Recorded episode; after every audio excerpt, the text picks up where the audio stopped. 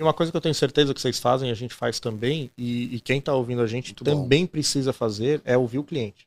Sempre. É ouvir o cliente. Porque quem traz a necessidade, por mais que ah, o Daniel tem 20 anos de mercado, mas hum. eu não uhum. sou dono da verdade. É verdade. Né? Quem, quem define se o meu produto é bom ou é ruim é meu cliente, não sou uhum. eu. Para mim ele é o melhor do mundo, mas meu cliente, se ele falar que ele é péssimo, ele é péssimo. É. Eu não vou conseguir vender para ninguém. Então, ouvir o cliente, saber da necessidade dele, o que ele te traz, se é importante ou não, é, é essencial. E uma agência de viagem, é, anos atrás, né, vamos falar quando eu comecei, então, há 20 anos atrás, o agente de viagem era o Papa, né? Ele era o guru, claro. ele era o oráculo. Porque a, você sentava na frente do agente de viagem, tinha um, um GDS, que é uma telinha. Quem não um sabe sistema. o que é GDS, GDS é uma telinha, tela preta, parece uma tela do DOS. Se você não sabe o que é DOS, também procura no Google, DOS. É, é feio. Tarifário. É, você tinha um tarifário. Tarifário antes, antes tinha até um sistema, né? Você é. tinha o Panrotas. É. Você tinha o, o Panrotas, que era um guia de rotas né? Não fazendo, tô fazendo propaganda Panrotas, não. Não tá pagando patrocinando. Aliás, podia patrocinar o podcast aqui, a gente coloca lá Panrotas na televisão. Não é nem meu podcast, eu já tô trazendo o, patrocínio aqui. Viu, Zé? Viu? Fica aí a dica pra vocês. Uh, Zé, você está convidado a fazer um podcast com a gente no próximo. Tá com certeza. Não te conheço, mas eu já vi que é interessante o papo. Continue. E, e, e, tinha lá o, o, sistema, o GDS, uma telinha preta com caracteres em branco, e a pessoa falava: Eu quero sair de São Paulo e para Recife. Aí o agente de viagem ia lá e colocava SALREC, e, e um monte de, de letras apareciam na tela ali: Y, Z, Q, B, umas letrinhas do lado.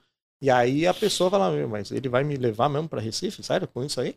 E aí ele era o oráculo, ele era o guru. Ele era dono da informação, tela, né? Ele era a tela do Matrix, né? É, total, né? total, total. E aí ele era uhum. o dono da verdade. Então Sim. o agente de viagem, com a mentalidade de 20 anos atrás, que ainda está hoje, ele pode achar que ele ainda é o dono da verdade ou... Não, mas, ele... desculpa, um, um, ponto interessantíssimo que você está trazendo, que eu acho que vale aqui um, um, uma provocação, você que me ensina a fazer essas provocações. Adoro, né? É.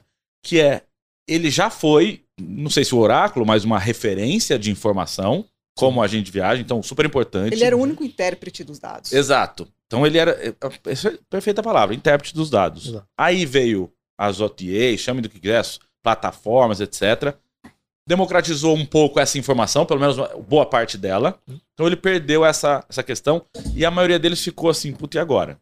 Você não acha que no mundo pós-pandêmico, não pandemia, tanto faz, assim, no mundo em transformação constante, que eu acho que é o que é, não, não existe exatamente a necessidade, como viajante, de ter uma figura forte assim, este, talvez não oráculo, mas um consultor de viagem na palavra é, na própria da palavra, da, né? na essência da palavra, para me ajudar a navegar essas incertezas todas? Alguém para cuidar de é. mim. É, mas é da minha família, sabe? Eu vou pegar minha família, meu filho pequeno, meus filhos, não sei o quê, e vou jogar no, no, no avião para ir lá do outro lado. Alguém me ajuda, pô.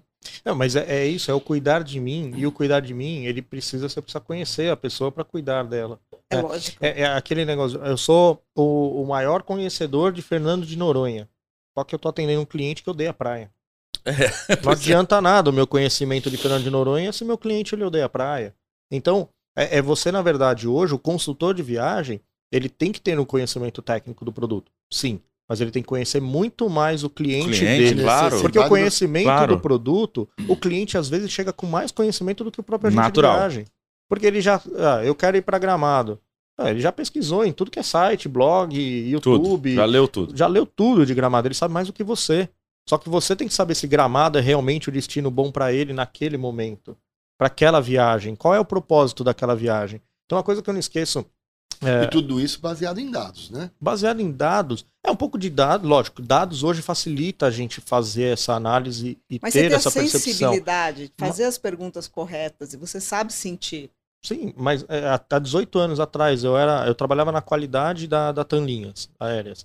E, e, tem uma coisa que eu não esqueço, na época a gente não tinha tantos dados assim, a gente já tinha uhum. CRM lá e tal, era uma, empresa, era uma empresa muito estruturada a, a, o Alex Magalhães, que era meu, meu gerente, o gerente de qualidade na época, é, ele ficava fulo da vida porque ele falava assim: vocês têm que perguntar para o cliente. Era a companhia aérea que vendia uhum. só passagem aérea, uhum. não estava vendendo uma viagem completa. Sim. Qual é o propósito da viagem? É. Claro. Já tinha uma visão diferenciada. Qual é o propósito da viagem? Porque às vezes a pessoa ligava lá e falava assim: ah, quanto tá a passagem para Natal? E Recife? e Rio, e Porto Alegre, e Foz do Iguaçu.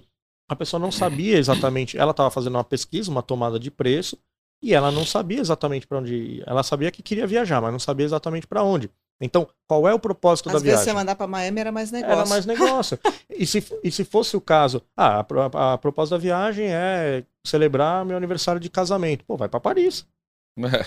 E aí você consegue aumentar, inclusive, o ticket do, da venda. E olha que oportunidade, né? Porque se você faz isso bem feito, conhecendo o cliente e o propósito. Ele vai voltar encantado. É, a experiência que você gerou é fantástica. Assim, eu não vou nunca mais perguntar mais nada. Eu posso até pesquisar sobre destino, mas eu vou perguntar pro Maurício, que o Maurício resolve minha vida, entendeu? Resolve minha vida.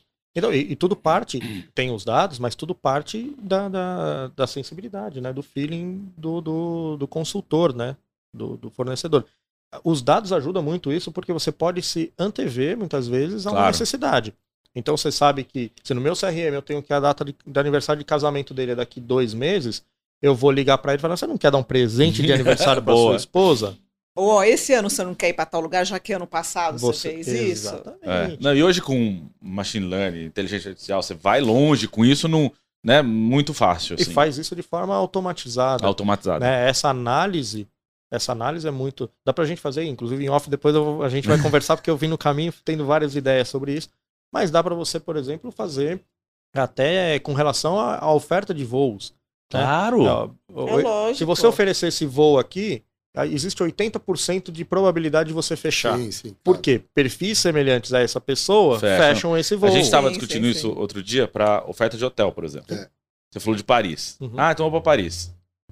Ah, então beleza. O que, que eu tenho em Paris? Eu vou te dar 5 mil opções. Você não quer 5 mil opções. Você quer três no Você quer cinco melhores no máximo, que casam com este cliente que eu estou buscando. Exatamente. Não me interessa saber tudo, entendeu? Você é não muito... precisa consumir é diferente de um outro cliente, né? Diferente. É diferente. Os cinco que eu vou fazer para você, é, diferente é do dela. Diferente. Essa inteligência, essa questão dos dados, faz, faz per permite, permite a gente fazer. Exatamente. Dá para fazer que, super lógico, bem feito. Só que quem entrega, desculpa, quem entrega isso na mão é o, é o humano, é, a interação claro, humana. Então, sim quem está percebido como sendo o dono da, da, informação, o oráculo, como você falou. É o intérprete do É dados. o intérprete do dado, que é o agente de viagem. Até porque. É, é o interlocutor. Eu, eu, eu gosto muito, eu sou entusiasta de tecnologia, só que eu ainda acredito que ela ainda precisa, em alguns momentos, ser lapidada.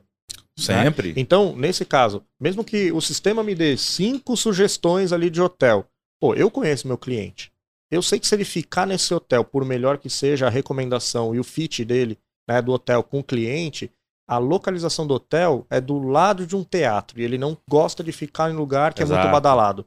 É, são informações que a inteligência artificial ela não tem ainda, ou não teria. Mesmo que tivesse, mesmo tem a tivesse... sensibilidade diferente, o ser humano. É, exatamente, é, não tem a sensibilidade. Então, é, essa curadoria no final, é antes importante. de entregar, é muito importante. Só que facilitar esse trabalho de não ter 5 mil hotéis é muito mais rápido e, e é o tal da, da entrega inteligente que a gente falou antes. Uma produção, voz e conteúdo.